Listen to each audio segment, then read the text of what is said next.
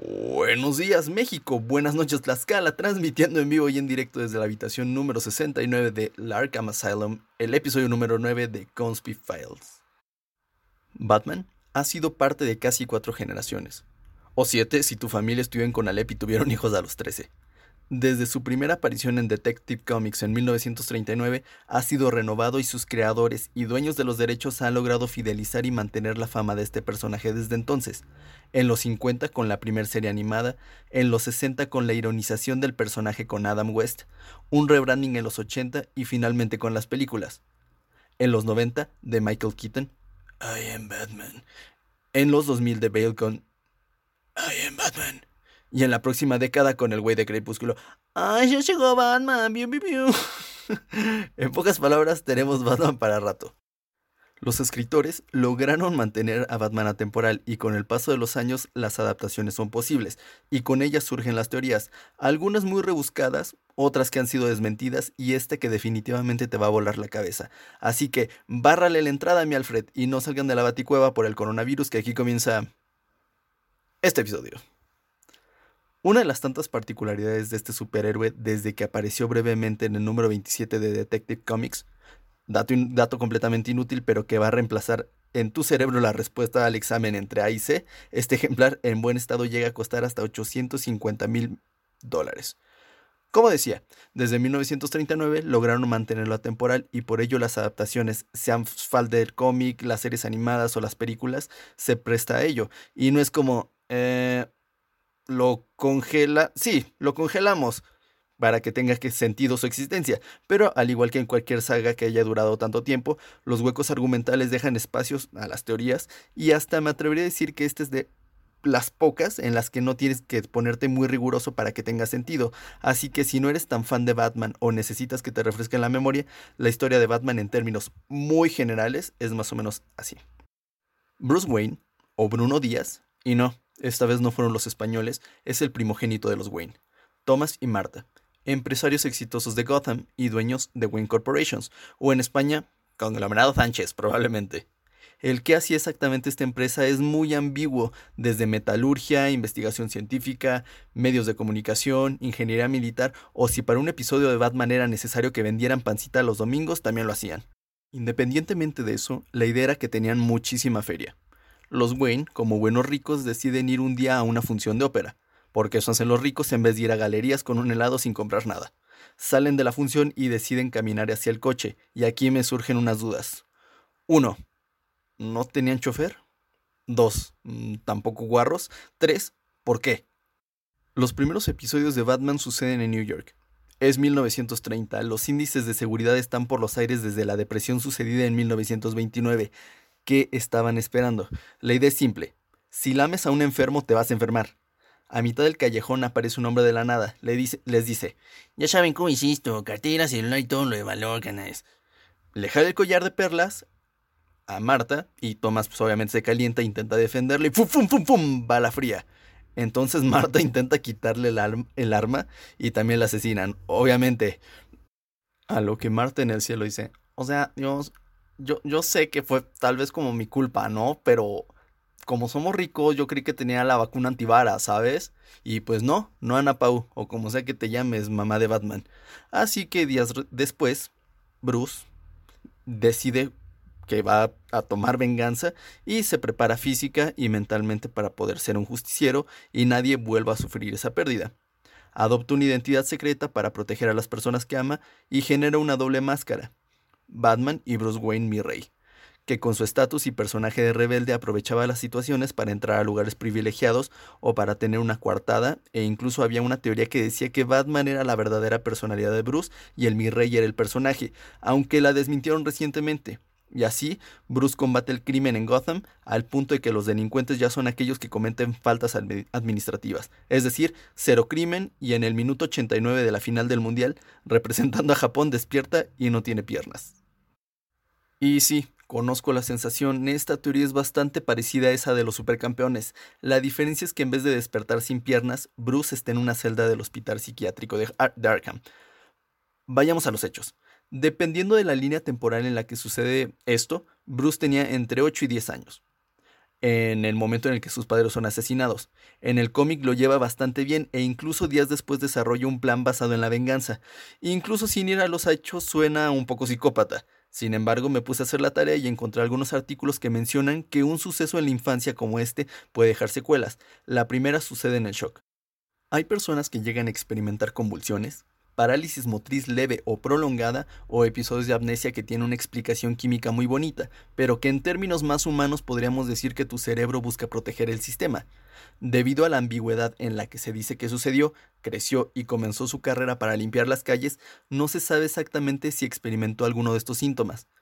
El estrés postraumático puede suceder hasta un mes después, y si bien un pensamiento de venganza ante esta situación en un adulto sería completamente normal, en un niño generaría alarma. Volveremos a ese tema un poco más adelante.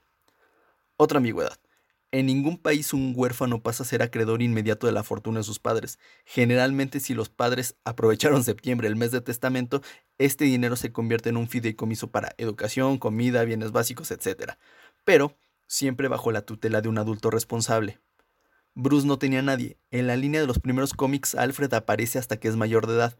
Bruce se quedó solo y desamparado, pero si no había un testamento, sería enviado a un orfanato y el dinero pasaría a manos del Estado directamente. Recientemente se usó una modificación para garantizar este dinero a los hijos biológicos en New York, es decir, Gotham, pero estamos hablando de los años 30. Las mujeres apenas eran consideradas como humanos ante, ante la ley, o sea, mm, dimensionémoslo desde ese lado. Pero, ok, va, te la compro los Wayne tenían preparado su testamento y tomemos las versiones de los 60 donde Alfred ya estaba presente en la mansión Wayne desde que nació Bruce. Ok. Existe un paradigma que hasta me atrevo a decir que es socialmente aceptado donde se dice que los niños pobres que se desarrollan en un entorno poco favorable son propensos a desarrollar desórdenes que podrían llevarlos a delinquir eventualmente.